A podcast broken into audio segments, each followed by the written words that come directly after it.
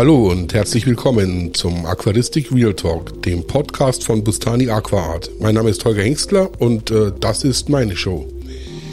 So, so ganz stimmt es natürlich wieder mal nicht. Äh, nicht ganz meine Show, sondern ich habe hier einen Gesprächspartner per Zoom-Meeting dazugeschaltet aus dem fernen Berlin, äh, den Florian.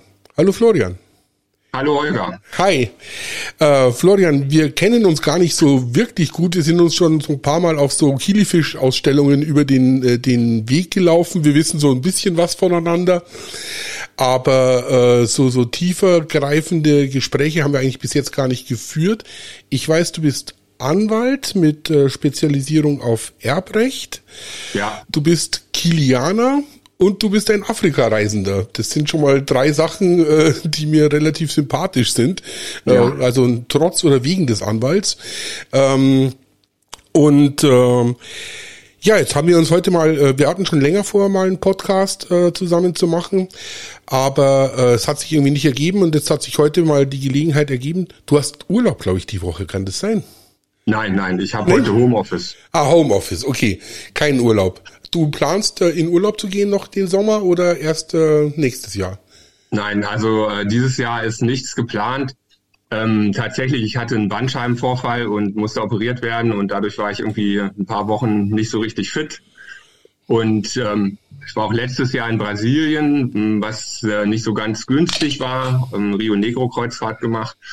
Und nächstes Jahr möchte ich äh, wieder nach Afrika, nach Sambia, das ist noch nicht konkret, aber äh, da ist quasi die Idee schon da, ja. Und dieses Jahr wird es dann eben mal nichts mit einer Tropenreise. Ihr, ihr, ihr plant auf jeden Fall schon. Jetzt ruft mich natürlich prompt die Sonja an. Ähm, Ihr plant eine Reise nach Sambia, das habe ich ja mitbekommen. Ihr wolltet ja vielleicht sogar äh, auf mein äh, Fahrzeug da in Tansania zurückgreifen, hat sich jetzt aber nicht, nicht so ergeben, weil das macht für keinen wirklich Spaß, da, äh, wie gesagt, von Arusha bis nach Sambia zu fahren und dann äh, wieder zurück. Das macht auch finanziell äh, äh, keinen, keinen Spaß. Aber ihr werdet ja in, in, in Livingston oder in, in, in Lusaka habt ihr genügend Möglichkeiten, äh, einen Leihwagen zu nehmen und dann da Richtung Tanganika See zu fahren.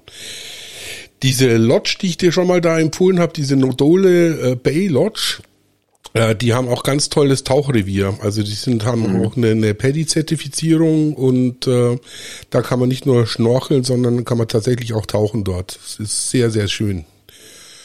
Ja, die haben wir also auch ins Auge gefasst. Ähm, es ist jetzt allerdings, äh, ja, ich habe jetzt erstmal geguckt, wie man da hin und wegkommt und das ist da echt nicht so einfach. Also eigentlich muss man ein eigenes Flugzeug chartern, um dahin zu kommen oder wegzukommen, um äh, oder halt mit dem Auto dann fahren. Ja, aber ähm, das ist wie gesagt alles noch in der Ideenphase, aber die Idee ist halt vom äh, vom donnernden Rauch zum blauen Herz zu fahren. Also ja. von den Victoria-Fällen einmal zu, durch komplett Sambia durch bis zum Tanganika-See. Ja, also das ist das, was die Sonja und ich auch schon äh, einmal gemacht haben. Und äh, das braucht schon seine Zeit. Also die Straßen sind gut, da gibt's eigentlich nichts zu deuten. Äh, am Schluss wird es ein bisschen hakelig, wenn man dann so richtig, richtig wirklich Richtung äh, äh, Nondole äh, äh, Bay kommt. Aber wenn ihr, ihr wollt auch im März, April irgendwie sowas, gell? Ja. Also in Haupt, äh, nach der hauptsächlichen Regenzeit oder beziehungsweise noch mitten gegen Ende der Regenzeit. Äh, ich kann es euch nur empfehlen. Die Victoria-Fälle sind zu diesem Zeitpunkt immer rappelvoll und, und hast du über die ganze Breite äh, die, die Victoria-Fälle. Ich dachte ja immer, es wäre so eine riesen Touristenverarsche, diese, diese Victoria-Fälle und ich hatte mich eigentlich schon fast geweigert, äh, da vorbeizufahren, weil ich ja auch in Afrika vers versuche, alle Touristenfallen zu vermeiden. Aber als ich dann dort war, da war ich sowas von hin und weg und begeistert, äh, dass wir da gleich äh, ein paar Tage länger geblieben sind und noch ein zweites und drittes Mal tatsächlich äh, an die Victoria-Fälle sind, weil es schon ein echtes Erlebnis ist.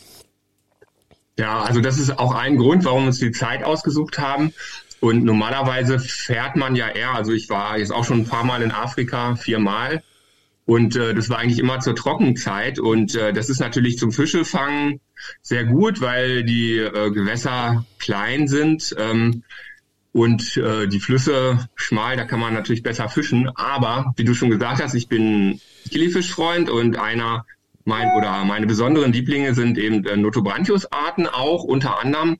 Und äh, die sind dann natürlich nicht da, weil die sind dann als Eier im Boden und äh, man findet sie nicht. Und deswegen möchte ich zum Ende der Regenzeit mal dahin, um halt da auch ausgewachsene Fische finden ja. zu können. Ja, also das wird sich auch äh, tatsächlich auf dem Weg äh, dorthin äh, ergeben. Wirst eigentlich fast alles äh, fangen können, was es in Sambia bekanntes gibt. Bis auf vielleicht Cafuensis. Das wird ein bisschen schwierig werden. Da müsste man mal so einen Abstecher Richtung Kafue machen. Aber äh, sonst ähm, kann ich da, was kann ich dir noch empfehlen? Äh, ja, klar, Kasanka National Park das ist äh, ganz, ganz wichtig, ähm, weil wenn man sich dort mit den mit den mit den Rangern gut stellt, darf man sogar in dem Nationalpark äh, Rosenstocki fangen, weil das ein privater Nationalpark ist, der einzige privat geführte oder wirtschaftlich geführte äh, Nationalpark in ganz äh, äh, Afrika, glaube ich. Äh, wegen dieser Fledermausmigration. Die haben im Oktober äh, haben die da die, die einzigen Monat im Prinzip, wo diese, wo dieser Nationalpark mit Touristen voll ist, weil da irgendwie 10 Millionen Fledermäuse äh, Zwischenstationen machen, so große Flughunde und äh, der komplette Nationalpark eigentlich mit mit Fledermäusen voll ist und mit Touristen. Ich habe ja deinen, ich weiß nicht, sechsteiligen Bericht in der Amazonas mit sehr großem Interesse gelesen ja. und äh, fand das auch toll. Da hast du das ja auch beschrieben. Ja, genau richtig. Du warst viermal in Afrika, in Äthiopien, in Tansania. Ja. Und in Kamerun. Also zweimal in, in Tansania. Mhm. Und äh, ja, einmal in Kamerun jetzt zuletzt 2021. Stimmt. Habe ich auch noch in Erinnerung, genau. Ähm, Tansania, wann warst du da? 2016 und 17. Mhm. Ähm, also war, also einmal war ich mit einem Freund äh, zu zweit und einmal war mal eine Gruppe von, von fünf Leuten.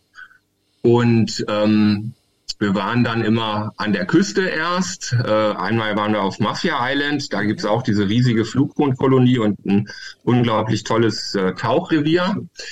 Ähm, dann waren wir auf beiden Reisen im Selou. Das ist mhm. äh, das größte Wildschutzgebiet in Afrika.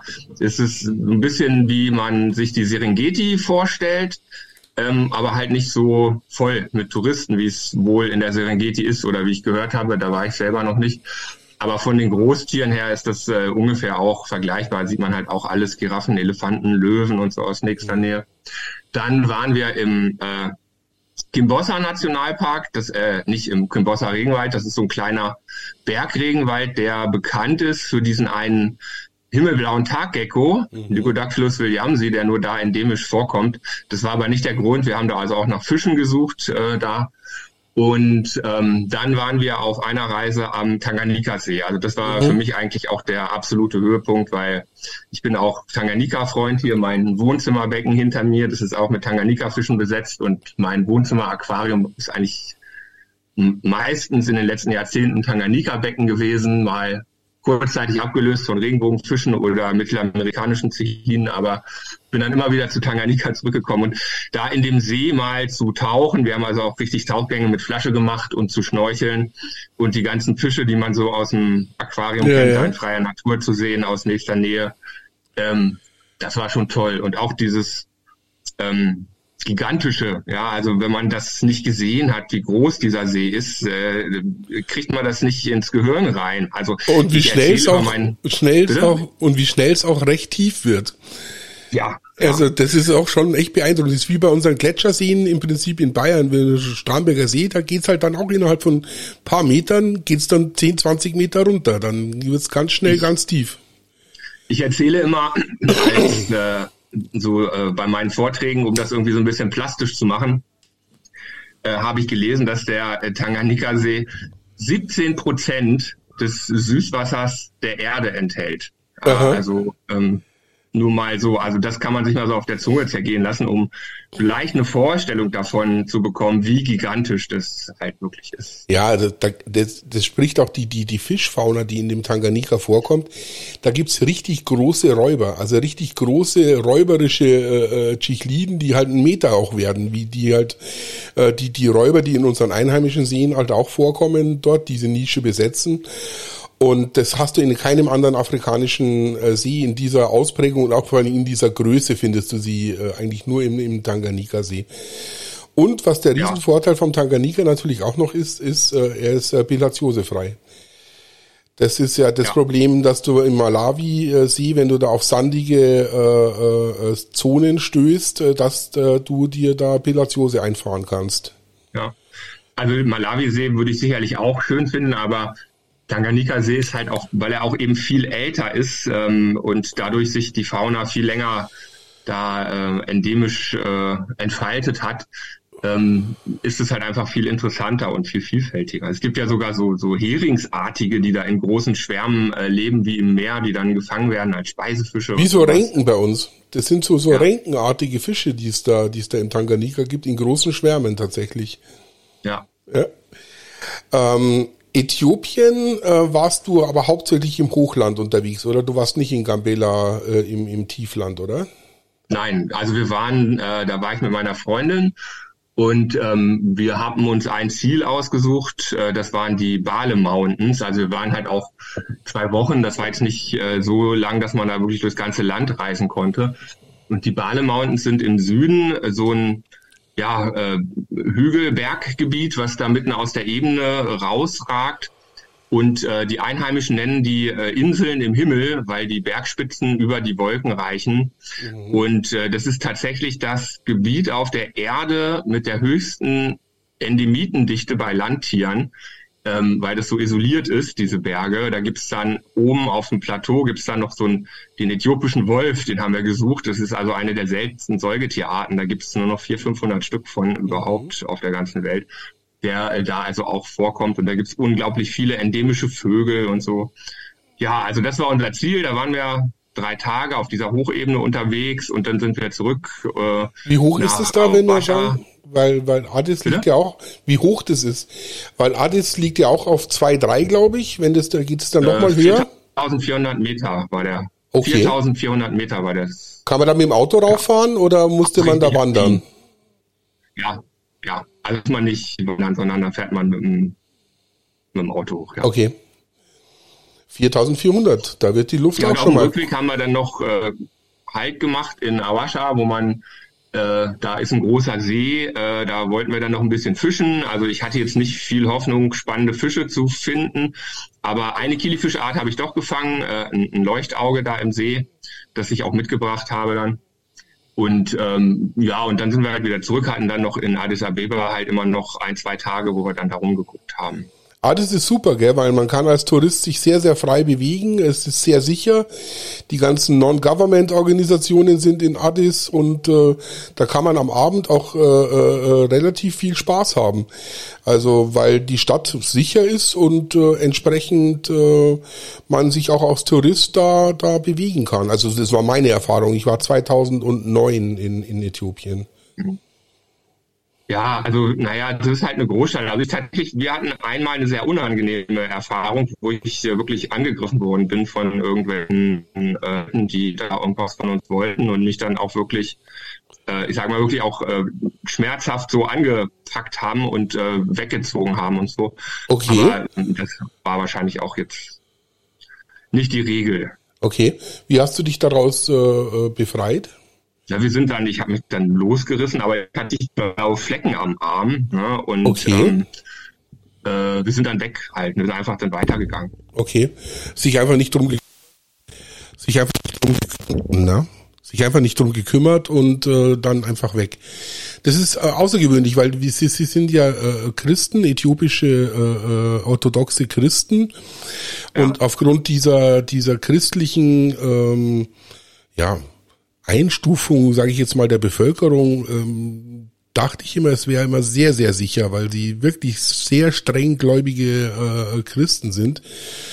Und ich hatte mich da in, in Addis selbst, also in den, in den entlegensten äh, Gebieten da in Addis immer relativ sicher gefühlt. Aber das ist wahrscheinlich auch immer, ob man an den richtigen Platz am richtigen Ort ist oder ob man halt einen Schritt zu viel oder zu wenig macht und dann ja, hängt das, man das plötzlich halt in der Situation. In der Großstadt und das, ich meine, es ist halt eine afrikanische Großstadt mit, äh, wie jede Großstadt auf der Welt, gibt es da natürlich Leute, die Klar. irgendwie gucken, was sie abgreifen können. Ähm, ja, das mit der Religion fand ich also auch faszinierend. Ne? Also die ist ja, die sind ja nun auch schon viel länger Christen als wir Europäer. Also als wir hier noch äh, Wotan hatten, da haben die da schon die ersten christlichen äh, Dome und Kirchen gehabt und ja. äh, sind auch ganz stolz auf ihre äh, reiche und uralte Kultur. Und ich fand es auch faszinierend, da sich dann so Kirchen anzugucken und dann wirklich, also als wenn man, ich bin ja aus Hildesheim, ja, ist auch eine katholische Stadt, äh, die, äh, wenn man da so im Dom steht und dann so diese äh, typischen bunten Fenster, die jetzt so die äh, Christusgeschichte erzählen oder so, äh, das hat man da auch alles. Also man denkt, man steht wirklich irgendwie in einer katholischen Kirche in Deutschland, wenn man sich da umguckt. Ähm, das fand ich schon sehr spannend. Und was auch ein, wir waren im Februar da. Mhm. Ähm, und da war gerade Fastenzeit und die nehmen das halt noch richtig ernst. Ne? Also nicht so wie wir, sondern da wird halt wirklich von Aschermittwoch bis Ostern mhm. rein hardcore vegan gegessen. Also aber wirklich äh, ganz strikt auch lecker. Ja, also die Touristen kriegen natürlich Fleisch, wenn sie wollen, aber die Einheimischen, die rühren halt keinerlei tierische Produkte an in der Fastenzeit und haben dann halt Alternativsachen. Wäre mal, also wer jetzt irgendwie Veganer ist und äh, einen Schlemmerurlaub machen möchte, kann ich Äthiopien zur Fastenzeit empfehlen. Und Äthiopien sowieso essenstechnisch äh, äh ganz weit vorne. Tolle Sachen äh, und äh, man muss sich halt nur an dieses Sauerbrot da gewöhnen. Das ist ja, das äh, mochte ich überhaupt nicht. Also das, das, ist schon äh, echt gewöhnungsbedürftig. Hast du auch mal äh, diese äh, äthiopische Nationalspeise, das äh, rohe gehackte Rindfleisch gegessen? Ähm, nein, das habe ich mich nicht getraut. ich weiß, äh, ich habe das auch mal, ich glaube, einem Vortrag von dir, dass man da halt mal gleich eine äh, Wurmpille dahinter Genau, kriegt. zwei Wurmpillen, das wollte ich nämlich gerade erzählen. Als ich das gegessen habe, haben auch mal unsere Guides haben auch gesagt, Holger, du wirst, du wirst dich totkotzen, du wirst die Scheißerei kriegen, das ist, das ist nichts für einen Europäer. Ich sagte, ah, Schmarrn, ich habe den Eisenmagen. Aber über diese zwei Wurmpillen, die man dann anschließend mit einem Glas Wasser gereicht bekommen hat, da war ich dann da schon sehr verwundert, weil, dass man ja. die Entwurmungspillen gleich mit dazu bekommt. Ja, nee, also wenn ich, äh, wenn ich in den Tropen unterwegs bin, bin ich da auch wirklich sehr ähm, eisern und halte mich an diese Regel, äh, schäl es, brat es, koch es oder lass es. Oder ja, lass es. Und äh, ich esse auch kein Salatblatt oder so. Ich meine, ich bin sowieso jemand, der nicht viel, äh, nicht wirklich so viel Salat und Gemüse isst. Das ist nicht so, ein paar Sachen mag ich, aber ich bin jetzt kein großer Fan davon. Und ähm, ich kann da gut drauf verzichten und es ist wirklich so, also wenn ich da irgendwie, dann gibt's halt jeden Tag Hähnchen mit äh, Chili und ähm, und äh, frittierten äh, Kartoffeln, also Pommes oder irgend sowas. Ja. Oder Reis oder oder oder, oder Reis, Fufu ja, genau. oder wie es auch immer heißt. Aber irgendwie äh, Salat oder gar rohes Fleisch oder so, äh, das äh, rühre ich konsequent wirklich gar nicht an. Mhm. Ähm, jetzt muss ich kurz eine Geschichte erzählen. Ich war, war ja früher beruflich oft in Indien und habe da äh, geholfen, ein Callcenter mit aufzubauen und war halt dann immer wochenlang da in, in Indien unterwegs. Und äh, als ich das erste Mal da dort war, ähm, war der der der Bau so noch so so im halben Rohbau. Also die die waren immer noch viele Bauarbeiter dort äh, beschäftigt, die, die das das Gebäude da hochzuziehen. Und da war vor diesem vor diesem vor dieser Großbaustelle waren halt so so ich sag jetzt mal so so so kleine Läden, so so so Food Trucks wird man auf Neudeutsch sagen. Und dann habe ich gesagt, dann sind wir immer mittags immer immer mit den Kollegen, mit den indischen Kollegen da in irgendwelchen noblen Restaurants da in, in der Gegend gegangen. Und ich habe immer gesagt, ja, lass uns doch da mal zu den Food Trucks gehen. Und äh, dann haben meine indischen Kollegen halt gesagt, Holger, selbst sie können das nicht essen, weil sie, weil sie davon äh, äh, Durchfall kriegen, weil sie davon, weil sie das nicht vertragen. Habe ich gesagt, ach Schmarrn, das ist, wird doch alles frisch zubereitet und die Bauarbeiter, die brauchen doch viel Kraft und das, das wird nichts Schlechtes sein. Dann habe ich, da bin ich da hingegangen, habe mir da so eine Portion äh, irgendwie so Palak Panier mit irgendwelchen Spinat und war recht lecker, war halt auch so vegetarisch und war recht gut. Als ich am nächsten Tag in die in, in die Arbeit gegangen bin und ich dort unversehrt aufgetaucht bin, haben die alle gemeint, sie hätten da gottesähnliche Erscheinung. Sie konnten das nicht glauben, dass ich dieses Essen vertragen habe, geschweige denn, dass es mir auch echt gut geht. Und äh, das tue ich in Afrika auch machen. Da, wo viele Leute auch in den größeren Städten von irgendwelchen Straßenverkäufern was kaufen, da bin ich in Indien überall immer gut gefahren, auch in Afrika äh, dort was zu essen, weil ich mir denke, das ist so ein Straßenverkäufer. Wenn der einmal Scheiße baut, also wenn das Essen wirklich schlecht ist und die, die Leute da dutzendweise äh, äh Beschwerden haben, dann hätte er kein Geschäft. Also ich erinnere mich da auch an eine Geschichte. Ich äh, war mal, also schon ewig her als junger Mann, äh, zwischen zwischen Abitur und äh, Studium habe ich so eine Weltreise gemacht und war am Schluss für zwei Monate in Nepal, in Kathmandu und mhm. habe da äh, ein Praktikum gemacht in der deutschen Botschaft. Und die haben mich also da auch gleich äh, eingenordet und haben gesagt, also auf gar keinen Fall unabgekochtes Leitungswasser trinken. Eine halbe Tasse ist unter Umständen tödlich schon. Ja. ähm, und halt auf keinen Fall irgendwie Briefe in den Briefkasten stecken. Da wird die Briefmarke abgelöst und der Brief weggeworfen dann vom Postboten und so. Ne? Also Nepal ist ja wirklich ein sehr armes Land. Und dann gesagt, niemals irgendwo in einheimischen Restaurants essen. Wirklich niemals und schon gar nicht auf der Straße. Ihr könnt in die teuren Touristenrestaurants gehen. Da kostet halt ein Hamburger oder Spaghetti Bolognese oder eine Pizza das gleiche wie in Hamburg oder Berlin. Aber den Rest könnt ihr vergessen. Und ich weiß, hatte dann irgendwie da auch nepalische Freunde nach einer Zeit und der eine hat mich dann eingeladen ins Restaurant zum Essen. Und ich habe gedacht, na gut, also das war halt ein normales Restaurant, das sah ordentlich aus, das sah sauber aus. Es gab irgendwie gebratenes Fleisch mit Soße und Reis. Er hat da eingeladen, das sah alles sehr gut aus, hat auch sehr gut geschmeckt. Nächsten Tag war ich im Krankenhaus. Ich musste dann irgendwie wegen Antibiotika musste ich so eine Infusion kriegen, weil ich so viel mhm. Wasser verloren habe, dass ich halt innerlich fast äh, vertrocknet bin. Ne? Gut, das kenne ich natürlich auch. Das ist mir natürlich auch schon in meinem Leben passiert. Also einmal in Afrika und einmal auch in Indien. Aber äh, ist mir auch schon in der Türkei passiert. Also so ist es ja auch nicht. Du hast äh, relativ weit gefächerte Interessen, was die Fische betrifft. Gell? Da, du bist jetzt nicht nur so so so ein Kili-Fanatiker wie ich, sondern also tatsächlich interessierst du dich auch für für andere äh, äh Sachen außerhalb der Kili-Fischwelt.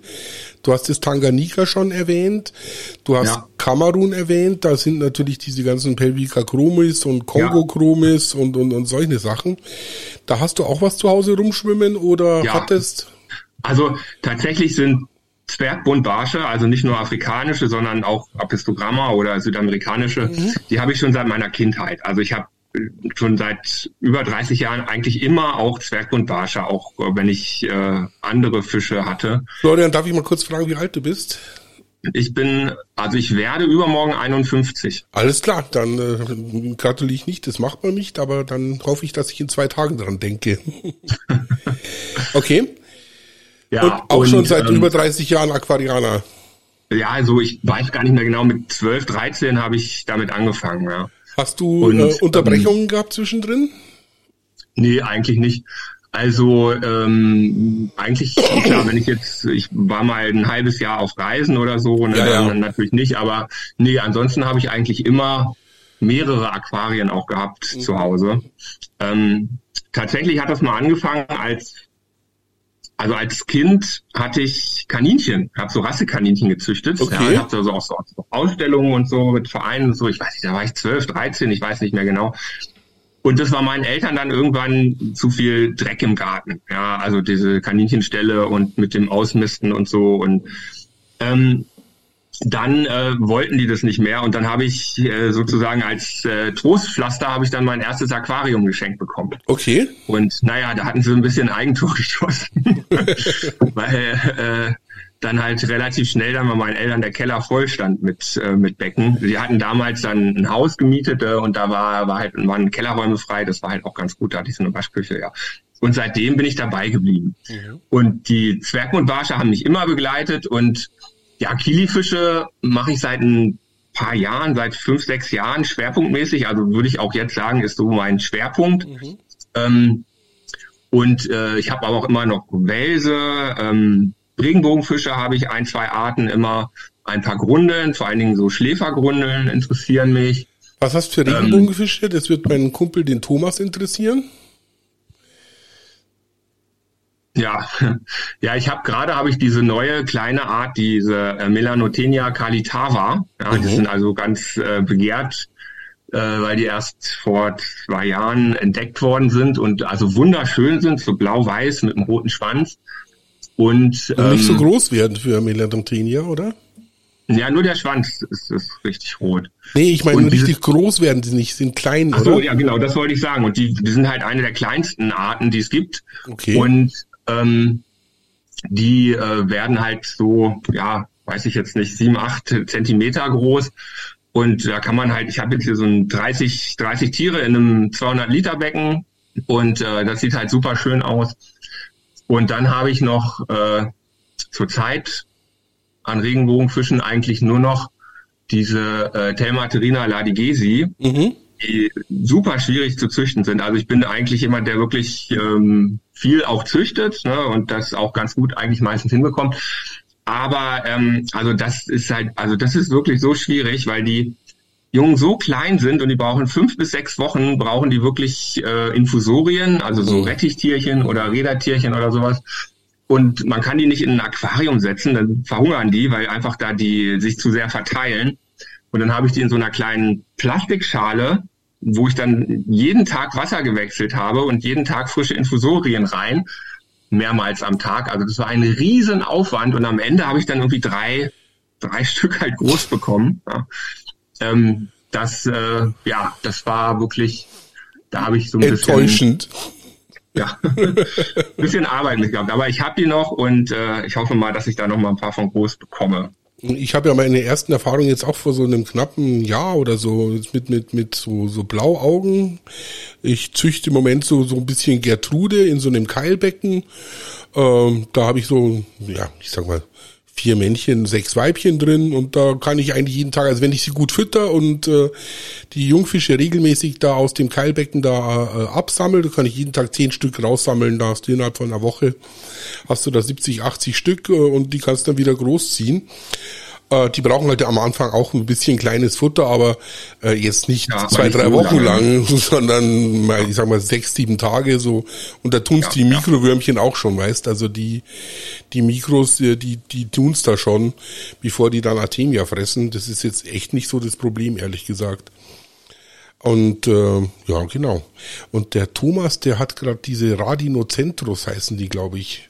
Die hatte ich noch nie, aber die werde ich vielleicht auch mal irgendwann haben. Ja, da kannst du mal mit, mit dem Thomas zusammenschließen. Das ist der Kumpel von mir aus München, weil der ist nämlich jetzt nach über 30 Jahren Abstinenz aus der, äh, den kenne ich also tatsächlich aus der Jugendgruppe vom Aquarienverein noch. Da waren wir 14, 15. Und äh, der ist jetzt nach aufgrund meines Podcasts äh, nach über 30 Jahren wieder in die Aquaristik eingestiegen und der ist so ein großer Australien-Fan. Und äh, der baut gerade eine lustige Anlage auf. Also angefangen hat halt mit zwei so 30er Cubes und ein paar Garnelchen und jetzt hat er halt schon im Keller die Schwerlastregale für seine Zuchtstation und oben kommt wahrscheinlich jetzt nochmal ein zweites äh, 80er Becken hin. Und ich glaube, diese Melanotenia, die würden ihn auch interessieren. Da könnten wir ja. mal schauen. Ich hatte jetzt überlegt, also ich habe letzte Woche, vorletzte Woche mein Büroaquarium neu gemacht. Also ich habe neben meinen zahlreichen Aquarien hier zu Hause noch im Büro so ein Meter 50 Becken. Mhm. Und ähm, da war immer ein Pärchen Chanas drin, zwölf Jahre lang hatte ich die. Und ähm, da ist er mit anderen Fischen relativ schlecht, gell? Und ähm, das war jetzt quasi neu einzurichten und äh, mein Mitarbeiter, der auch, also ich, ich habe jetzt zum Jahresanfang habe ich einen, einen Fischkumpel von mir, der ist äh, Student und der hat bei mir angefangen jetzt äh, als äh, so äh, Bürokraft. Und ähm, der hat nicht so große Becken und der hat sich sehr gewünscht, er meinte, oh, ich hätte so gern diese Glossamia, die gerade entdeckt worden sind. Das ist so eine, eine Barschart, also nicht Buntbarsch, Ähm, die äh, kennt man aus dem Meerwasser, kennt man so ähnliche. Zum Beispiel dieser Kauderni, das sind, das sind Maulbrüter, mhm. also schwarz-weiß, ja. Die sind also meistens im Meer und da haben sie jetzt in Neuguinea äh, eine Art entdeckt oder zumindest jetzt erstmals importiert äh, aus dieser Gattung, Glossamia aprion. Ähm, sind nicht besonders bunt, äh, sind aber vom Verhalten her interessant und sind halt auch äh, so groß, großmäulige Räuber, sage ich mal. Und die wollte er unbedingt haben. Und ähm, da habe ich gesagt, na gut, dann besorgen wir uns die jetzt fürs Büroaquarium. Okay. Und dazu habe ich jetzt äh, noch eine kleine Gruppe Toxotis blighti äh, gesetzt, also äh, so Schützenfische. Das ist eine Art, die im Süßwasser nur vorkommt auch. Da gibt es ja auch viele Brackwasserarten. Und äh, das habe ich jetzt gerade so neu neu aufgesetzt sozusagen. Ja. Aber Schützenfische ist natürlich auch super spannend, gell? Ja. Äh, muss man da recht aufpassen wegen der Springerei? Naja, das ist natürlich äh, gut abgedeckt, das Becken. Also das ist richtig, okay. da ist richtig so eine äh, mit so einem Lampenkasten drauf. Ja, okay. Ne? Also ist nicht offen nach oben. Ich habe dann so eine Handbreit freigelassen, ähm, oben äh, Luft gelassen ähm, über dem Wasserspiegel, damit man auch mal diese dieses äh, Fangverhalten dann beobachten kann. Aber das ist alles noch recht neu. Also ich bin jetzt noch gar nicht dazu gekommen, mal Insekten zu besorgen. Ähm, mal ein paar immer nur Grillen rein. im Baumarkt. Heimchen, das habe ich ja. nicht getraut. Okay, weil du sonst in der ganzen Wohnung hast im Notfall. Ja, oder, oder im in, Büro. in der Wohnung, ja, also würde ich es auch nicht machen, aber im Büro wäre es vielleicht noch schlimmer, weil ich das Büro mir ja noch mit anderen Anwälten teile und wenn da irgendwie dann die Heimchen abdüsen, wäre vielleicht nicht so eine gute Idee. Also hatte ich jetzt versucht, so Fliegen oder kleine Heuschrecken zu bekommen, hat aber noch nicht geklappt. Wie gesagt, das ist alles noch ganz neu. Okay. Aber man hat das schon mal sehen können, dass die äh, eine, eine Fliege fangen wollten, die außen an der Aquarienscheibe lang lief und dann da irgendwie gegengespritzt haben. Okay, ja. ist schon interessant. Die werden ja auch nicht gar nicht, bleiben gar nicht so klein, gell? Die sind schon so 12, 13 Zentimeter werden die schon, ja, diese die, Schützenfische. Diese Bleitis, das ist eine relativ kleine Art. Also die werden nicht größer als, ich weiß es jetzt nicht genau, so 10 Zentimeter ungefähr. Ah ja, okay. So wie so ein Kongosalm, da wie so ein ausgewachsener. Bisschen größer, ja. Ja, okay. Sehr schön. Du hast gesagt, du züchtest auch immer ganz gerne. Das ist ja das, was uns äh, oftmals unterscheidet von manch anderem Aquarianer. Äh, das ist ja bei mir auch so. Wenn ich irgendwas in die Hände krieg, dann möchte ich es natürlich auch äh, äh, nachzüchten.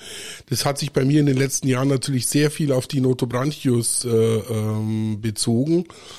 Wobei ich jetzt in letzter Zeit auch viel Spaß an so kleinen Bärblingen und, und, und sowas gefunden habe. Also gerade diese Enteromius-Arten da aus Afrika, ähm, das nachzuziehen, weißt du, Holsterti und Jae und wie sie alle heißen.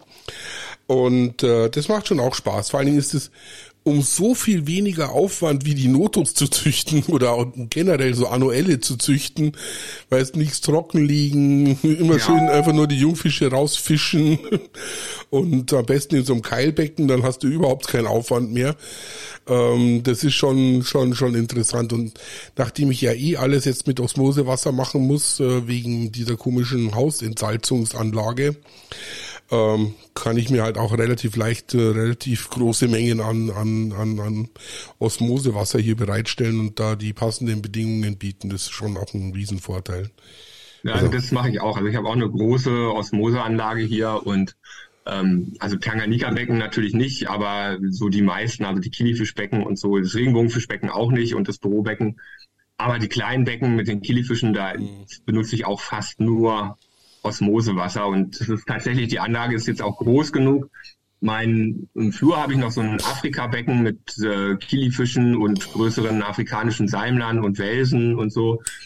Und äh, auch das fülle ich jetzt mit Osmosewasser, weil die Anlage, früher hatte ich so eine kleine und seitdem ich diese große habe, da kann man das Becken dann auch aus der Anlage wieder volllaufen lassen. In einer halben Stunde oder dreiviertel Stunde ist es dann wieder voll und dann geht es halt. Ja. Aus. Ich habe noch große Kanister mir, besorgt. Ich habe jetzt, seitdem wir umgezogen sind in die neue Wohnung, habe ich ja den riesen Vorteil, dass ich ein eigenes Bad habe, ein eigenes Fischbad, das ja, jetzt das mit, mit voll steht mit Kanistern und meine Osmoseanlage und, und allen möglichen anderen Aquarienkram. Äh, darf keiner reinschauen, aber das ist halt schon ein Riesenvorteil, wenn du da plötzlich ein eigenes Bad hast und äh, da dein Wasser aufbereiten kannst und auch sonst so ein paar, weißt, deine Aquarien spülen und musst nicht so aufpassen auf alles Mögliche. Ähm, was hält die, die, die Zukunft für dich äh, äh bereit, was das kam das Reisen eigentlich vor der Aquaristik oder mit der Aquaristik? Weil bei mir war es schon so, dass äh, die Aquaristik das Reisen äh, ja so ermöglicht hat, also oder so ein Enabler war, was wie man so schön sagt. Äh, ähm, es wäre mir eigentlich nicht eingefallen, so nach Afrika zu reisen, wie ich dann getan habe, die, die, die letzten zwei Jahrzehnte, wenn es da nicht was zu, zu, zu fischen gegeben hätte, sagen wir es mal so. Ja. Ja, das ist bei mir, würde ich sagen, auch so. Wobei ich auch schon vorher reisen, oder was heißt vorher, ich habe ja auch die Aquarien nun schon fast immer. Aber ähm, was ich vorhin sagte, da mit äh, mit Nepal, da war ich ein halbes Jahr, war ich halt in Australien, Indonesien, Thailand und, und Nepal unterwegs und da habe ich aber auch natürlich geguckt und so, aber auch keine Fische äh, gefangen, aber hatte ich keine Ausrüstung mit, weil das äh, bei so einer Reise, wenn man so lange unterwegs ist, nicht so geht. Aber ja, also auch sonst äh, sind Reisen spannend, aber durch die Aquaristik hat man natürlich äh, schon dann viel eher so die Motivation, da jetzt in die Tropen zu fahren. Ja, vor allen Dingen an, an Orte zu fahren, wo halt sich äh, der normale Tourist äh, normalerweise nicht rumtreibt. Also ich ja. erinnere nur an unsere äh, äh oder an meine Sudanreise. Ähm, da würdest du als normaler Mensch äh, nicht hinfahren. Also genauso wie da 2008 in den Kongo oder so. Äh, zu der Zeit, wo ich da in den Kongo gefahren bin, da war gerade eine Woche Friedensvertrag zwischen den Rebellen und der neu gewählten Regierung äh, in, in Kraft getreten. Äh, da war ich der Erste seit über 40 Jahren, der da in diesem Gebiet äh, sich rumgetrieben hat. Und äh, das würdest du normalerweise nicht machen ohne die Fische, denke ich mir.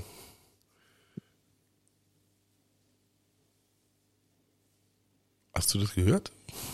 Das würdest du normalerweise nicht machen ohne die Fische. Ja. Ja. ja.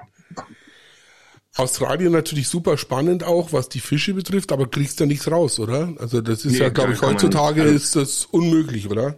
Ja, das war damals aber auch kein, kein Thema, weil ich da noch dann also vier Monate oder so unterwegs war. Mhm. Das, ich weiß von der Reise, das Einzige, was ich mitgebracht habe, waren äh, zwei Paar äh, Bettas, die ich da auf dem Markt in Bangkok gekauft habe, okay. einen Tag bevor ich zurückgeflogen bin. Ja. Also ganz normale Hochzucht äh, Bettas Nee, das waren, äh, ich glaube, Betta im Bellis waren das, glaube ich. Ah ja, okay. Da hast du auch Erfahrung. Na gut, der asiatische Bereich, der fehlt mir natürlich völlig. Also das ist äh, ja, nee, also Labyrinthfische finde ich auch spannend. Ja. Ähm, hatte ich auch mal mehr. Da habe ich jetzt tatsächlich nur noch ein, ein Asienbecken. Da sind so ein paar Hemiramphrodon drin, Halbschnäbler und ähm, Bettas, Beta Uberis und Parus bromenus Arten. Also ein so ein Malaysia Schwarzwasserbecken habe ich habe ich laufen. Das ist so 70 Zentimeter, nicht ganz so groß. Mhm. Ähm, und ich war auch vor vor drei Jahren war ich in Thailand auch. Ähm, und habe da auch Fische gefangen. Also das war auch sehr interessant und habe auch einiges mitgebracht und äh, auch nachgezogen dann zu Hause. Da war ich in Bangkok, habe mir habe ja schon gesagt, dass ich Anwalt bin und äh, ich muss halt immer irgendwie, brauche mal einen Anzug, so, den ich mal zu Gerichtstermin oder bei der Arbeit anziehe. Und ähm, da habe ich mir dann in Bangkok äh, zwei Anzüge schneidern lassen, was da sehr günstig ist. Und äh, bin dann Fische fangen gefahren, ein paar Tage und dann wieder zurück nach Bangkok, die Anzüge abgeholt und dann wieder zurück. Und ähm, eigentlich habe ich praktisch die Flugkosten gespart durch das Geld, was ich halt bei den Anzügen, Anzügen gespart habe. Ja. Das habe ich tatsächlich auch, als ich noch äh, als Business Kasperl unterwegs war in meinem Leben, habe ich mir auch in Indien, in, auf unseren Indienreisen äh, jeweils immer Anzüge schneidern lassen, weil es halt einfach so unfassbar günstig war im Vergleich zu dem, was man hier beim, beim Hirma oder sonst so. Gut, ich bin jetzt auch nicht die kleinste Person auf dem Planeten. Äh, da ist äh, die, das Spezialgeschäft ja immer angebracht. Und äh, ja, aber so ist es halt, wenn man halt äh, viel, viel, viel, viel sich mit den Fischen beschäftigt, dann ähm, kommt man auch viel rum auf dem Planeten und äh, man trifft vor allen Dingen auch immer wieder Leute in seinem Leben, die plötzlich, obwohl man eigentlich so mit ihnen gar nichts zu tun hätte, äh, man plötzlich äh, feststellt, dass man doch äh, einen gemeinsamen äh, Nenner hat, nämlich das Reisen und die und die entsprechenden Fische, die man dann auch fängt. So. Jetzt, Also habe ich schon mitgekriegt, du hast jetzt gar nicht so wenig Becken. Also du hast dieses äh, Wohnzimmerbecken, das Bürobecken, Schwarzwasserbecken, kleines Asienbecken, Kilifischbecken. So 10, 12 werden schon zusammenkommen, oder? Ja, nee, also es sind 30 ungefähr. also, Gut, die ja, kleine Kili-Becken. Wenn man die kleinen 12-Liter-Becken auch mitzählt, jetzt genau. so die Notobranchius-Zuchtbecken und so. Ja, genau. Was hast du gerade für Notobranchius-Arten schwimmen? Ähm, was habe ich zurzeit? Also ich habe die ähm, Kurthause Red, die mhm. ähm, dann ähm, habe ich jetzt relativ neu, da habe ich noch gar keine Nachzuchten, die ähm, Carfuensis, die habe ich von der letzten DKG-Tagung mitgebracht, ein Pärchen. Und die, die gelben Korthause hatte ich auch immer noch, aber ich fürchte, die sind mir jetzt ausgestorben, weil ich da jetzt aus den letzten Torfansätzen keine mehr, keine mehr mhm. hatte. Ähm, ich muss auch sagen, ich bin jetzt so im letzten Jahr ein bisschen auf die über den Atlantik geschwenkt und habe jetzt tatsächlich mehr Südamerikaner. äh, südamerikanische äh, Fächerfische als äh, Notobranchius-Arten. Ähm, Weil sich da also auch, da auch in den letzten, so letzten Jahrzehnten hat sich ja da immens was getan. Ja. Da sind der Arten entdeckt worden, das ist ja unvorstellbar. Ja, ja.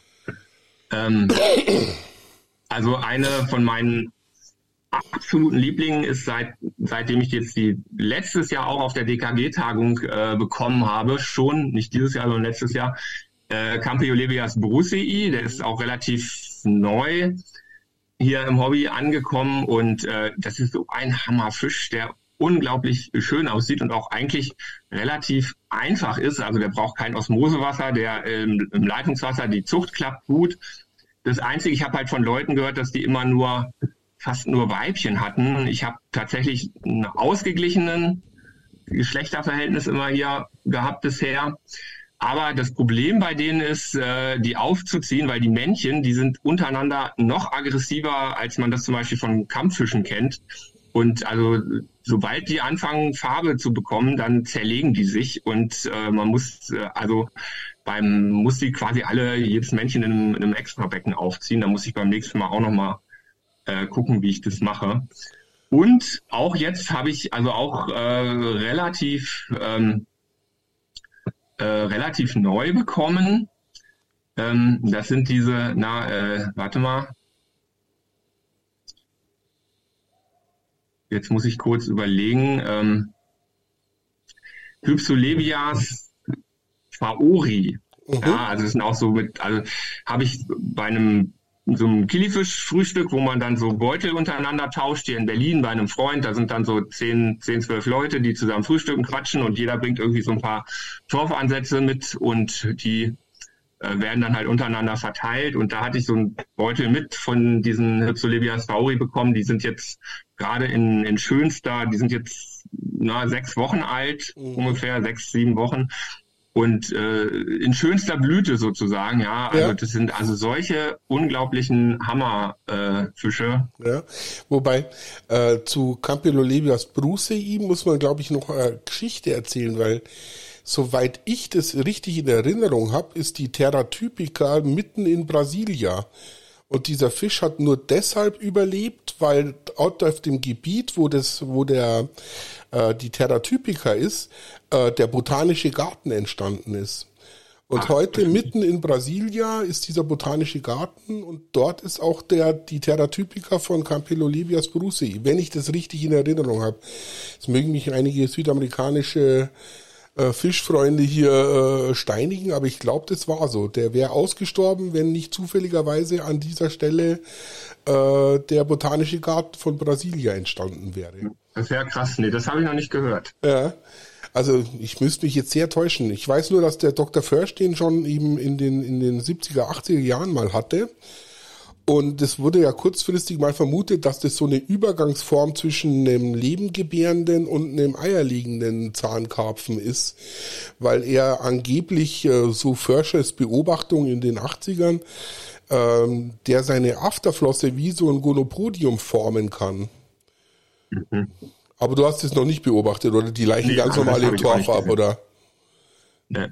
Aber die, also die sind halt also wunderbar zu beobachten, wenn die also balzen oder auch so äh, untereinander. Ich habe also zwei Becken nebeneinander stehen mit jeweils einem Pärchen drin, so ein kleines 12 Liter Becken unten mit Torf drin. Und äh, dazwischen habe ich dann immer so eine Sichtblende aus Pappe.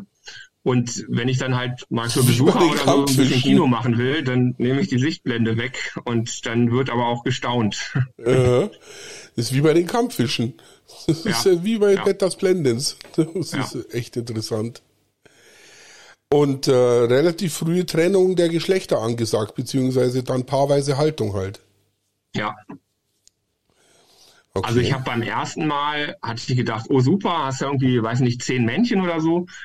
Und äh, da wusste ich das also noch nicht. Dann habe ich ein paar Männchen weggegeben, weil alle Freunde, die ich hatte, gesagt haben, oh, ich habe irgendwie 30 Jungtiere, ein Männchen und so. Da ich gesagt, komm hier, kannst von mir zwei Männchen haben.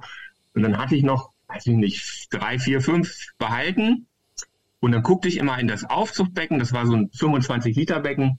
Da ich, wo sind denn die ganzen Männchen? Da ist ja nur noch einer irgendwie. Und dann guckte ich, dann fand ich noch ein zweites Männchen hinterm Filter ohne Flossen. Mhm. Und dann war mir also klar, was passiert ist. Den habe ich dann rausgefangen, wieder aufgepäppelt und äh, abgegeben. Und ähm, dann habe ich also gewusst, gut, also das funktioniert nicht. Man muss die ganz frühzeitig äh, rausfangen. Raustrennen, ja. Ich habe die Erfahrung gemacht bei den Notobranches, selbst bei den hochaggressiven Arten wie so Orthonotus oder so Microlepis oder wie sie alle heißen, ähm, wenn die miteinander groß werden und die immer im Futter stehen, also die, die, die fett und träge sind, sage ich jetzt mal, dann geht's. Aber sobald du da äh, äh, was rausnimmst und dann glaubst, du könntest die wieder zurücksetzen, dann bricht plötzlich die, die, die Hölle los. Ja. Und bei Orthonotus, da hatte ich mal äh, aus, aus Mosambik Orthonotus mitgebracht. Und dann in der F1 waren die auch, die hatte ich mit so einem 80 Liter Becken, da waren bestimmt 40, 50 Stück drin. Und äh, dann, dann waren die plötzlich auf einen Schlag so aggressiv gegeneinander, die Männchen, habe ich gesagt, äh, ihr gehört's mir jetzt schon. Dann habe ich da Torfextrakt und äh, Ehrenzapfen reingeschmissen, bis du keine zwei Zentimeter mehr gesehen hast in dem Becken. Und dann ging's.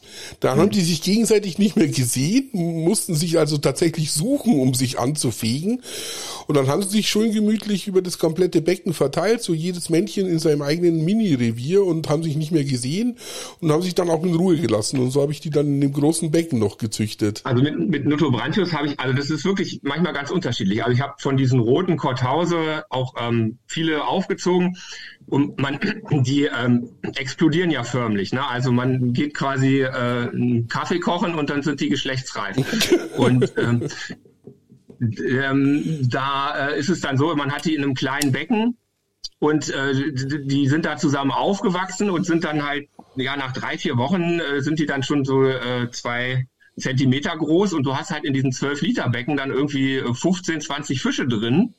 Äh, die können da natürlich nicht, nicht lange bleiben, aber äh, erstmal tun die sich da nichts. Ähm, und ähm, auf der anderen Seite habe ich es aber auch schon erlebt. Also ich habe einmal, also da habe ich mich so geärgert, da habe ich in in Afrika, in Tansania, auf, auf Mafia Island, da kommen ja die Korthause vor, habe ich diese gelbe Form gefangen. Mhm. Wir hatten also in so einem Tümpel ein Männchen gefangen und vier Weibchen. Mhm. Und ähm, die habe ich dann mit nach Hause gebracht und habe die hier in ein Becken gesetzt, was frei war, was ich vorbereitet hatte. Das war so ein 50 mal 30 Standardbecken, also gar nicht so klein für so einen kleinen Fisch. Und das war komplett voll mit Pflanzen, also mit Javamoos, äh, so dass kaum ein freier Schwimmraum war, so dass sie sich gut verstecken konnten. Und ähm, war natürlich jetzt meine ersten selbst mitgebrachten Notos und die wollte ich halt unbedingt äh, erhalten natürlich und züchten und äh, naja, nach einem Tag hatte das Männchen alle vier Weibchen getötet im Becken. Mhm. Also äh, da war ich auch dann bedient. Ja, ja ich, äh.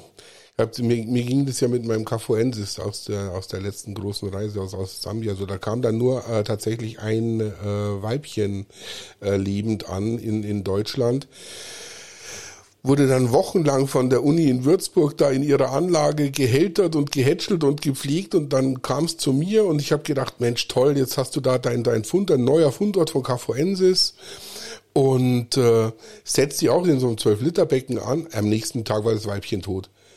Und ich dachte mir echt, das wäre Wahnsinn. Also, weißt du, also wie, wie ich da Anfänger gewesen. Aber ich hätte es halt nie gedacht, weißt du, da war auch Torffaser drin ohne ja. Ende und, und, und, und Katappa-Blätter.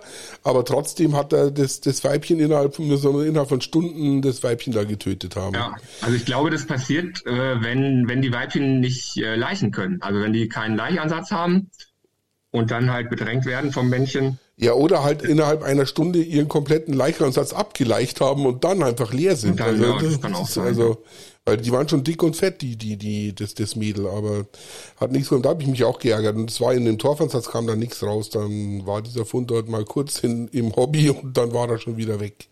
Ja. Aber da kann ich euch auch, wenn ihr da äh, Moorings Farm, das ist direkt auf dem Weg von Livingston Richtung Lusaka, ist eine super Zwischenstation auch, weil man da kann man perfekt campen. Und das ist äh, ein holländisches Ehepaar, das diese Moorings Farm da betreibt. Und wenn ihr die fragt äh, nach dem Tümpel, wo der, wo der dicke weiße Mann vor fünf Jahren äh, war, dann schickt sie dir äh, so, einen, so einen von ihren Helfern und der führt euch dann über die Farm da halbe Stunde lang mitten in die Wildnis zu so einem Tümpel und dann ist da äh, Cafoensis drin. Also ich habe sie nämlich auch gefragt, einfach ganz, ganz, ganz normal. Ich glaube, du hast in der Amazon das auch nachgelesen äh, ob es denn so ein temporäres Gewässer auf ihrem äh, auf ihrem Farmgelände gäbe und er hat gesagt, ja, gibt's, weil direkt gegenüber auf der anderen Seite der Straße ist nämlich diese äh, Cayuni Farm, diese Cayuni State Farm, diese ehemalige. Und da war es natürlich anzunehmen, dass es da die Straße gegenüber, wenn es da ein Gewässer gibt, äh, da wahrscheinlich diese Fische natürlich auch gibt. Und dem, ich, dem war dann so. Ich, habe ich äh, vorhin Capuensis gesagt? Ich meinte Caldeci. ich mich, Ach, Catleci. Äh, ja, okay, äh, alles klar. äh, Catleci, genau. Catleci, okay. Catleci, kommt aus Mosambik. Ja, ja, ja. Genau. Die habe ich mitgebracht letzt, dieses Jahr von der, von der DKG-Tagung. Okay. Und äh, ja gut, äh, auch hübscher Fisch, hübscher roter Fisch. Äh, sehr, sehr schöne Körperform hat der. Ja, Wenn der auch gut, ein ganz prächtiges Tier. Ja. Mhm. Wenn der gut gezüchtet ist, dann kriegt er so einen richtigen Buckelkopf. Ja. Genau, und auf dieser Moorings Farm, wie gesagt, wenn ihr in Sambia seid, da sind es ganz nette Leute und die führen euch da zu dem Tümpel hin. Weil allein würde ich den auch nie mehr wiederfinden. und äh, dann haben sie auch noch so eine Kooperative auf dieser, auf dieser Farm äh, wo die äh, Frauen so ähm, selbstgemachte Produkte, so Tischdecken, Handschuhe, so, so, so, alles mögliche Zeug da verkaufen. Das ist auch sehr, sehr nett und äh, da haben wir uns auch mit äh, mannigfachen äh, Dingen eingedeckt, äh, die wir noch heute in Benutzung haben. Das ist sehr, sehr nett. Ähm, ja, genau. Ähm, Sambia, der, ich kann sie jetzt schon ankündigen, die nächsten äh, zwei Teile sind schon fast fertig geschrieben. Dann ist auch ein Ende äh, in Sicht so langsam. Die nächsten zwei Teile werden sich äh, von der Amazonas, werden sich jetzt bloß noch mit äh, Tansania beschäftigen. Und, und äh, dem, dem meinem Kumpel Werner Kramer, der das größte Glückskind auf dem Planeten ist. weil der, der Werner, mit dem war ich ja, war der, der, den haben wir ja dann in Tansania getroffen, der war ja dann über drei Wochen mit uns äh, gemeinsam auf, auf Expedition. Und äh, der Werner ist so ein Glückskind. Warst du schon mal im Ngorongoro-Krater? Nee. Nee. Der Ngorongoro-Krater, der, da liegt, die, die Kraterwände liegen so auf knappe 3000 Meter. Und ist normalerweise 364 von 365 Tagen im Jahr liegt alles in Wolken und im Nebel. Außer wenn der Werner dorthin fährt, dann kann man plötzlich auf den Kratergrund runterschauen. Ja, manchmal muss man einfach ein bisschen Glück haben. Ja, der, selbst unser Guide, also wie gesagt, wir haben ja der Guide und der Fahrer, der auf das Auto unten auch aufpasst, äh, der, der, der Charles, der ist ja zertifizierter Serengeti Guide und äh, Nature Guide. Und der sagt, er war bestimmt 200 Mal am Ngorongoro-Krater in seinem Leben und er hat keinen einzigen Tag erlebt, wo der so war, wo, wo wir da wie mit dem Werner waren. Aber der Werner will jetzt mit uns nach Afrika. Der hat gesagt, das erste Mal und einzige Mal, wo er äh, das äh, nach Afrika war, alles so perfekt, es kann einfach nicht besser werden und er hat kein Interesse dran, nochmal zu fahren weil er sagt, es würde nur die, die, die, die, das zerstören. Hm. Gut, äh, jetzt sind wir fast schon eine Stunde am Ratschen und haben eigentlich noch gar nichts gemacht, außer Geschichten zu erzählen. Eigentlich gut so. Eigentlich ist das recht so für den Podcast. Äh, was würdest du dir für die Zukunft der Aquaristik, nachdem du ja im VDA recht engagiert bist, äh, was würdest du dir wünschen? Also die Positivlisten habe ich verstanden, die sind vom Tisch. Das verstößt irgendwie gegen europäisches, äh, sonstiges Recht und es wird nicht kommen, so wie es aussieht. Also, was ich mir für die Zukunft der Aquaristik wünsche, ist, äh, dass die Aquaristik überhaupt eine Zukunft hat. Ja, ja. also weil das äh, tatsächlich, ähm, auch wenn man es nicht glaubt, vielleicht doch ein bisschen auf Messers Schneide steht. Es ist so, dass die Positivlisten in Deutschland erstmal vom Tisch sind. Ähm, das Gutachten, das Spangergutachten, was du angesprochen hast, das hat, äh, ist beauftragt worden von, von Tierhalterverbänden. Der VDA war da auch dran beteiligt. Äh, das ist zu dem Ergebnis gekommen, dass äh, das eben mit Europarecht äh, und äh, nicht, also mit, äh, mit verschiedenen Grundrechten nicht, äh, nicht vereinbar ist. Ähm, das heißt aber nicht, dass, äh, dass das äh, quasi für alle Zeit äh, vom Tisch ist. Und wenn man die Leute hier fragt, also die Parlamentarier, die da irgendwie zuständig sind, ich habe für den VDA öfter mal so Termine, wo dann so, so parlamentarische Abende sind und wo man mit den Leuten ins Gespräch kommen kann. Ähm, die sagen also in Deutschland wird das nichts mit der Positivliste, das ist relativ sicher. Ähm, es ist aber so, dass es sein kann, dass es auf europäischer Ebene kommt. Und äh, dass es in Brüssel irgendwie ausgebrütet wird und wir dann letztendlich gar nichts mehr dagegen machen können. Und es gibt ja auch schon andere europäische Länder. Spanien hat es jetzt gerade eingeführt. Es gibt äh, Positivlisten auch für zum Beispiel in, in Belgien und Holland, glaube ich, in beiden Staaten, bin ich jetzt gerade ganz, ganz sicher, für, für Säugetiere allerdings. Ähm, also das gibt es schon. Was ich verstehen Ländern kann, für, für Säugetiere kann ich das ja alles verstehen. Weißt, äh, Wildtier-Importverbot für Säugetiere ist ja alles okay. Ich brauche keinen Affen zu Hause, weißt Es braucht niemand irgendeinen äh, Makakenaffen daheim haben, weißt Es braucht niemand irgendwie ein hochgeschütztes äh, äh, äh, Säugetier da irgendwie da sich zu Hause. Genau ja, das gleiche wie mit den also Vögeln, weißt Es braucht, braucht halt niemand im Prinzip so ein, so ein Hyazinthader ja, zu Hause aber das. Finde ich auch, also das finde ich zu kurz gegriffen, weil ähm, also ich, wie hat der äh, ähm, Özdemir jetzt, was, wo sich so viele darüber aufgeregt haben, kürzlich gesagt, ja, wer braucht schon einen Chamäleon, ne? Braucht auch keiner eigentlich. Mhm. Also ich finde, wenn jemand äh, die Möglichkeit hat, die Tiere artgerecht zu halten, ja. Warum soll man es dann verbieten? Und wenn jemand sagt, ich habe halt gerne irgendwie, weiß ich nicht, Katas oder so, ja, was ja auch so zum Beispiel ja, so, so eine Lemurenart ist, ja, die genau. äh, häufiger mal gehalten wird, oder Präriehunde oder was weiß ich, und ich habe ein großes Haus oder ich habe den irgendwie eine Anlage in meinen Garten gebaut, bin ich der Meinung, warum soll er das nicht machen? Ja, also ja, warum also, soll man da sagen, der braucht das ja nicht? Ja, da hast du recht eigentlich. Ähm, ja, ich, ich, ich sehe halt immer nur, also weißt, wenn ich mein, an meine Kumpels da in Afrika denke, die halt dann auch glauben, bloß weil sie da mitten in, in, in Afrika hocken, müsste ich mir da so, so einen Affen an den Baum binden, weißt, der dann nach einem halben Jahr an Einsamkeit und äh, sonst was verreckt. Äh, an diese Affenhaltung denke ich halt immer klar, ja, wenn, da jetzt, ja. wenn du jetzt äh, natürlich hier in Europa dem so ein Affenhaus hinbaust äh, auf dein Privatgelände, klar, warum sollst du nicht halten? Oder auch so Lemuren, wenn du sagst, hey, ich bin jetzt der große Lemurenfreund und sorge auch noch für die Arterhaltung der, der, der, der Sache, dann ist klar. Ich habe halt nur die große Befürchtung, dass dieses Wildtier-Importverbot einfach, wie gesagt, es wird kein einziger Notobranchius es auf diese Positivliste schaffen im, im, im Prinzip. Weißt? Also das, ja. das kannst du total vergessen. So, dann sitzt du hier auf 30, 40 Notobranchius-Arten, die bist du auf einen Schlag illegal. Und geschweige ja. denn, dass du dann auf eine Afrika-Expedition fahren könntest äh, und dir noch welche mitbringen könntest, weißt? Ja. Das wird dann alles äh, hochgradig also schwierig. Also es wäre das Ende der Aquaristik, wie wir sie betreiben. Also man kann dann halt noch irgendwie äh, Goldfische und Guppies und Platis im Zooladen kaufen und zu Hause halten.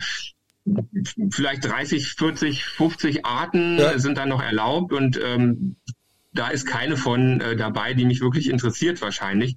Und alles andere ist eben dann verboten. Und ähm, das wäre nicht mehr die Aquaristik, äh, wie wir sie heute kennen. Ja, also ja. Das, äh, deswegen müssen wir da auch äh, wirklich sehen, dass das nicht so weit kommt und dass wir das verhindern. Aber es ist natürlich schwierig. Also der VDA macht da ja schon einiges. Ähm, wir machen auch so Lobbyarbeit, äh, Public Affairs Management heißt es eigentlich heute. Ja. Mhm. Ähm, es gibt da äh, Gespräche mit Parlamentariern. Ähm, es gibt so Aktionen. Also was halt total wichtig ist, ähm, ist, dass wir Öffentlichkeit haben, ja, also dass wir, dass es positive Zeitungsberichte gibt und sowas, ähm, weil sonst wird halt immer nur diese andere Seite wahrgenommen, die eben die Gegenseite darstellt, diese Tier Ausbeutung der Natur und, und, ja? und Ausbeutung der Natur und 80 Prozent der Fische sterben auf dem Transport und solche, ja, solche das, Lügengeschichten. Die, also der, der Hauptgegenwind kommt gar nicht von den Naturschützern. Die Naturschützer sind eigentlich eher äh, die, mit denen man äh, vielleicht sogar auf einer Seite steht, sondern das sind Tierrechtler. Also ja, das sind genau. Leute, die das aus ideologischen Gründen grundsätzlich ablehnen, dass man Tiere irgendwie zu Zwecken nutzt, sei es Seine, um sein, zu essen, sein persönlichen sei es um Vergnügen. Zum, zum Vergnügen zu halten und sei es auch um an ihnen zu forschen. Ja, also die ja. äh, gestehen halt jedem Tier äh, so etwas zu wie, wie menschliche Rechte und sagen, das darf halt gar nicht sein, dass man irgendwie Tiere als Haustiere hält. Das finden die grundsätzlich problematisch. Und äh, die haben halt ein riesiges äh, ähm, Budget, ja, also die kriegen halt Spenden, die können da mit äh, Millionen Werbekampagnen fahren und da können wir als Verband ehrenamtlicher Vereine schwer gegenhalten. Was wir nur machen können, ist, wir können unsere Fläche ausnutzen. Wir haben Fläche. Also der VDA hat fast 400 Vereine in ganz Deutschland. In jedem Bundestagswahlkreis gibt es einen. Und da müssen wir halt sehen, dass wir da erstmal eine positive Darstellung bringen, dass auch, ich habe jetzt gerade gestern oder vorgestern hat hier unser Geschäftsführer, der war in, in Franken, war so im Lokalblatt ein Artikel, wo er halt vorgestellt wurde und sein Aquarienkeller vorgestellt wurde. Sowas brauchen wir in der Breite, dass halt das äh, eben nicht jeder nur an diesen Affen denkt, den du eben äh, da ja, gezeichnet hast, der an den Baum gebunden wird, wenn man von exotischen Wildtieren spricht, sondern dass in der breiten Bevölkerung auch diese engagierte, tolle, sinnvolle und schöne Aquaristik, dass die halt auch wahrgenommen wird, ja, ähm, wenn man über Tierhaltung und über exotische Tiere spricht. Und der, auch als Mittel. Das ist, glaube ich, das aller Allerwichtigste. Und auch als Mittel der Arterhaltung gesehen wird. Dass genau ja, diese kleinen ja. Hobbyisten, die in ihrem Keller da über Jahrzehnte hinweg äh, Arten pflegen. Also ich kann allein bei den Notobranchius drei Arten nennen, die würde es ohne die Aquarianer äh, nicht geben. Also die, ja, die, da gibt's viele Beispiele, ja. Also ja. der da, wo es am Terratypica ausgestorben und es gab halt nur die Terratypica. Ja, da wurde dann halt ein Parkplatz gebaut genau. und dann ist das Biotop weg. Ja. Genau. Ähm, also gerade in Südamerika. das, auch das erkennen die Tierrechtler nicht an. Die sagen, nein, also wenn das Biotop weg ist, dann soll die Art lieber in Ehren aussterben, äh, anstatt dass sie unter äh, fragwürdigen Bedingungen in irgendwelchen äh, dunklen Hobbykellern ähm, dann noch erhalten wird und die Tiere da leiden so. Also das so würden die halt argumentieren. Ne? Und es ist es ist halt manchmal auch echt schwierig. Also man kann mit denen auch nicht wirklich äh, diskutieren. Man kann mit denen genauso wenig äh, sachlich diskutieren wie mit jemandem, der irgendwie glaubt, dass die Erde flach ist oder so. Ja? ähm, das, äh, dass wir alle von Chemtrails beurteilt, äh, bedroht werden. Ich erinnere mich, das hat jetzt nicht direkt was, aber wo wir so schon Geschichten erzählen, ähm, äh, mit den Tierrechtlern zu tun, aber ähm, da hatte mich also ein Freund oder Bekannter gebeten, ich, wie gesagt, bin ja VDA-Justiziar und es ist halt nicht nur so, dass ich da jetzt nach dieser Politik-Sache ein bisschen mit auch gucke, sondern mein Hauptjob ist es, ähm, Vereine zu beraten, die irgendwie Probleme haben oder äh, rechtliche Sachen dann irgendwie zu klären haben. Und da war also jemand, dem wollte, äh, da wollte der, ähm, der hatte eine Zuchtanlage, Zwergbundbarsche im Keller und der Amtsveterinär, der wollte da irgendwas von ihm, dass er da irgendwie so Fragen beantworten wollte. Und das wollte er nicht. Er war auch ein bisschen stur und er hat ihn dann irgendwie vom Hof gejagt. Und äh, dann äh, hat er also eine Räumungsanordnung bekommen für seinen Fischkeller und hat mich dann um Hilfe gebeten. Mhm. Und dann habe ich also diesen Amtsveterinär angerufen, um mit dem vernünftig zu reden. Und dann hat er gesagt, nein, also dieser Fischkeller muss unbedingt geräumt werden. Tierschutzwidrige Zustände. Also erstmal, die Filter waren alle voller Bakterien, hat er gesagt. was ganz Geiles. Ja, und dann fragt man sich auch, wie soll man da weiter diskutieren? Ja, ja, da ne? bist, also, bist du jetzt äh, schon am Ende. Ja. Da bist du jetzt schon am Ende. Da kannst du ihm allerhöchstens noch den Güllepapst auf den, auf den Hals hetzen. ähm, Du bist, äh, das darf man ja so sagen, der FDP relativ nahe. Ja, bin ich Mitglied. Genau. Ja. Und äh, machst auch dort äh, bei der FDP äh, für unser Hobby Lobbyarbeit, so wie ich das mitbekommen habe. Ja. Also du ja. versuchst auch in, in dieser Partei gerade unser Thema nach vorne zu bringen, was gar nicht verkehrt ist. Jetzt bin ich der FDP natürlich nicht so nahe, aber äh, wenn ich mir jetzt äh, so diese diesen liberalen Gedanken so ganz generell äh, äh anschaue und dieses liberale Gedankengut, lass doch den Menschen machen, was er will und, und, und schränkt ihn nicht so ein, wenn jetzt im Vergleich zu den Grünen, die alles verbieten wollen. Ähm, das politisch wird jetzt gleich hui, jetzt muss ich aber aufpassen, dass ich hier nichts sag, was ich nichts Verkehrtes sag.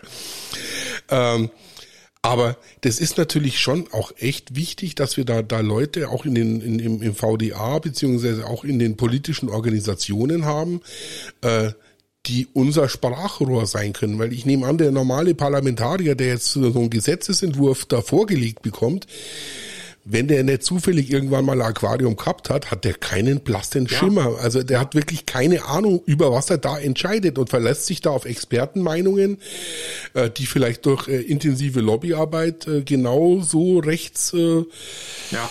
verdreht ja, also geprägt sind. Versucht natürlich mit den Leuten zu reden, wo man irgendwie eine Verbindung zu hat. Mhm. Ne? Und natürlich ist es bei der FDP und auch bei der CDU ähm, wesentlich einfacher, da irgendwie Gehör zu finden und die Leute zu überzeugen, als jetzt äh, bei äh, den anderen Parteien. Ähm, Willst du da die SPD auch mit, äh, mit hineinnehmen? Ja, ja, ja okay. also in der SPD gibt es zwar auch Leute, die da irgendwie eher ähm, gemäßigt sind, aber so die Funktionsträger, die da jetzt so mit zu tun hatten, die waren dann schon doch auch eher sehr äh, dafür, das, das einzuschränken oder hatten da große Bedenken, dass das halt alles so erlaubt ist. Mhm. Ähm, ja, es, es gibt noch, sage ich mal, den Problemfall äh, der AfD, die in solchen Diskussionen wirklich sehr gut und auch fachlich fundiert ähm, diese Linie vertritt, äh, die, die wir als äh, Tierhalter richtig finden. Was einfach auch daran liegt, dass sie da jemanden haben, der selber äh, auch irgendwie ein, ein Terrariengeschäft mal hatte oder noch hat. Mhm. Und einfach äh, der, der Einzige ist, der wirklich da auch weiß, wovon er redet. So, ne? Das entbehrt nicht einer gewissen Tragik, weil ich die AfD halt tatsächlich Kannst als, ja eine als Partei ansehe, ja, ja. die man nicht unterstützen kann, wenn man in keinster Weise einigermaßen vernunftbegabt ist. Ähm, das ist halt nochmal so ein, so ein Sonderproblem. Ne? Mhm. Ähm, bei der FDP ist es so, dass es da jemanden gab, äh, Herr Dr. Hocker heißt der, der hat also vor ein paar Jahren, das war noch bevor die Bundestag waren, da ist er mir aufgefallen, weil er so eine Aktion äh, bevor die in der Regierung waren, äh, so eine Aktion gestartet hat gegen PETA, also gegen diese Tierrechtsorganisation. Und der hat so also gesagt, denen muss die Gemeinnützigkeit aberkannt werden, weil was die machen, das hat mit Gemeinnützigkeit nichts mehr zu ja. tun. Und das würde denen natürlich die finanzielle Basis wegschlagen, die sehr äh, gut gepolsterte. Und es gibt da auch wirklich Sachen, also Peter hat nur einen ganz kleinen Kreis von Mitgliedern, irgendwie eine Handvoll, äh, die da irgendwie bestimmen und äh, alle anderen sind einfach nur äh, Zahler. Also dieses Grundsatzprinzip, äh, äh, dass äh, quasi in so einem Verein jeder das gleiche Stimmrecht hat oder so, das gibt's alles bei denen gar nicht. Das ist alles ein bisschen, will ich jetzt nicht in die Tiefe gehen, juristisch äh, schwierig. Na, aber der hatte dann immer nur so, auch der ist selber Jäger und der hat dann halt äh, für die Jäger und äh, für die Angler gesprochen. Und da habe ich versucht, ihm das quasi auch mal, weil der kannte das nicht mit der Aquaristik, äh, da auch so ein Bewusstsein zu schaffen, äh, dass er da quasi auch, ähm, auch uns mitdenkt, wenn er da äh, ja. was macht. Ne? Ja, wird äh, in Zukunft immer wichtiger sein. Ähm, Glaubst du denn, dass der VDA und äh, der Verband, äh, wie heißt der, der Verband der ähm, Einzelhändler, der Zoofach, ja, der genau, dass das die beiden äh, äh, Organisationen sind, die uns da gut vertreten können? Also ich sage mal so, die die machen die machen was sie können, ja. Ähm, und die machen das auch gut oder wir machen das auch gut. Ich bin ja auch dabei, würde ich sagen. Ähm, trotzdem muss man aber sagen, das ist das, was ich vorhin schon mal angesprochen habe, die, die Möglichkeiten sind halt begrenzt. Ne? Also wir können als VDA kaum in Brüssel zum Beispiel Einfluss nehmen. Wir haben da keine äh, Dependance, keine Leute, die da sind und reden. Gibt es denn eine nicht, europäische ähm, Dachorganisation der Aquaristik oder sowas? Ja, die gibt's auch. Da gibt's diesen Norweger. Ähm, Voss, Voss äh, fällt mir jetzt nicht ein, der macht da auch was. Ähm, also da findet tatsächlich auch was statt. Aber ähm, also gegen die gegen die äh, finanzielle Macht ähm, und die PR-Macht, die halt diese Tierrechtsorganisationen haben, haben es schwer, mhm. sage ich mal, als, als Weil halt die, die, die Oma immer noch äh, lieber 10 Euro dahin äh, spendet äh, ja. Äh, und glaubt, dass ihr Dackel dann dadurch geschützt wird. Genau, ich denke, ja, es ist ja für die Tiere so. Ja, ja. genau. Ähm, ja, und das ist leider auch eine in der Bevölkerung weit verbreitete Fehlvorstellung, die äh, das siehst du immer wieder, auch, auch in den ganzen aquaristischen Foren. Ich treibe mich ja da aus Spaß und für meinen Podcast immer immer in so so ein paar Foren rum. Da werden Leute geschitstormt, äh, die halt äh, Skalare mit Mollys zusammenhalten und das glaubst du nicht. Also da, da glaubst du auch, also manche Aussagen, wenn du da immer, immer hörst, da, ja, für 20 Neons, da brauche ich mindestens 250 Liter. Ja, ja. Das ist eine Sache. Und dann, dann bist du da dagegen und hältst da dagegen. Hey, du glaubst gar nicht, wie schnell du da den, den Shitstorm hast. Also ich freue mich ja immer über den Hate, aber tatsächlich, wenn du, wenn du da psychisch anders strukturierst bist wie ich, äh, dann, dann machst du da ja, einmal also deinen Mund auf ja, ist ja und dann nicht warst du. so, sondern in vielen Bereichen, was da so in den äh, sozialen Medien immer hochkocht an Diskussionen. Ähm, und das ist, ist in der Aquaristik auch ganz extrem. Also das sind Leute, die irgendwie die YouTube-Universität besucht haben und äh, jetzt ein halbes Jahr äh, quasi äh, weitreichende Erfahrung gesammelt haben, äh, glauben, sie können dann irgendwie Leuten, die das irgendwie seit 30 oder 40 Jahren erfolgreich äh, machen, da irgendwelche Sachen erzählen, weil sie jetzt da irgendwie äh, ne, das für sich entdeckt haben. Ähm, ja, das stimmt schon. Ja, ist schon, schon, schon. Ja, jetzt äh, hoffen wir mal auf die, auf, auf die Zukunft. Äh, eine Stunde zehn, das soll es genug sein, oder? ja, ich habe gar nicht auf die Uhr geguckt. Äh, Florian hat, ich sehe es halt nur auf meinem Aufnahmegerät, wie lange die Aufnahme schon läuft. Florian, das hat Spaß gemacht. Wir sollten vielleicht tatsächlich äh, gerade was diese äh, äh VDA-Thematik, gerade was diese Thematik rund um den, den Artenschutz und die Aquaristik in der Zukunft, sollte man nochmal einen extra Podcast machen, wo man uns extra spe speziell nochmal diesem Lobby-Thema und was können wir als einzelne Aquarianer äh, tun, um den VDA zu unterstützen, um, um die Fachhändler zu unterstützen, ähm, wird sich vielleicht tatsächlich anbieten, das nächstes Jahr äh, zur äh, Interzoo zu machen. Also können wir gerne, aber also vielleicht jetzt nochmal hier an diesem Podcast, was, was kann ich als Einzelner machen, also außer dass ich jetzt in einem VDA-Verein bin oder so, geht raus und redet drüber. Ja, geht aus euren äh, Fischkellern raus und geht auf die Straße, zeigt, was ihr habt, lasst Reporter rein oder äh, berichtet darüber. Es muss, äh, was wir machen, muss in die Öffentlichkeit kommen, positiv in die Öffentlichkeit kommen. Mhm. Das ist das Allerwichtigste. Es muss so, ich bezeichne das immer so äh, mit dem, mit dem Altherrengeruch. Es hat sich ja tatsächlich während der Corona-Zeit haben es ja ganz viele junge Leute äh, in die Aquaristik gespült. Das war jetzt leider nicht so nachhaltig, wie ich mir das gerne gewünscht hätte. Viele davon sind schon wieder ausgestiegen, aber äh, ein paar sind doch geblieben und ein paar auch vor allen Dingen junge Leute, die die Aquaristik wieder für sich entdeckt haben. Vor allen Dingen auch durch das YouTube. Ganz klar, da gibt es so ein paar YouTube-Kanäle, die das ganz klar befeuern, dass auch junge Leute äh, in die Aquaristik kommen. Ähm, gerade die muss man halt irgendwie die so ein bisschen an der Hand zu nehmen und sie von ihren völlig verqueren Vorstellungen, die sie da jetzt aus dem Internet äh, gefunden haben, ihnen das Vereinsleben wieder schmackhaft zu machen. Ich sage, die Vereine, man mag es nicht glauben, das hat halt immer so ein Geschmäckle in Deutschland, weißt du, die, die, die Vereinsmeierei und für ja, alles gibt es ein Verein. So das ist ja. so altbacken. Ja. Aber dieser Altherrengeruch, den die Aquaristik eben so umgibt, äh, weißt du, dieser mufflige, feuchte Keller, in dem der 60-Jährige äh, vor seinen 40 Becken äh, steht äh, und äh, den Leuten die Welt erklären will, das ist ja nicht mehr so. Das, weißt, durch das ja. Aquascaping und durch, durch, durch diese moderne Aquaristik äh, hochtechnologisch getrieben, äh, heute hat schon jeder Filter Bluetooth-Schnittstelle, damit du ihn auch vom Handy aus steuern kannst, weißt.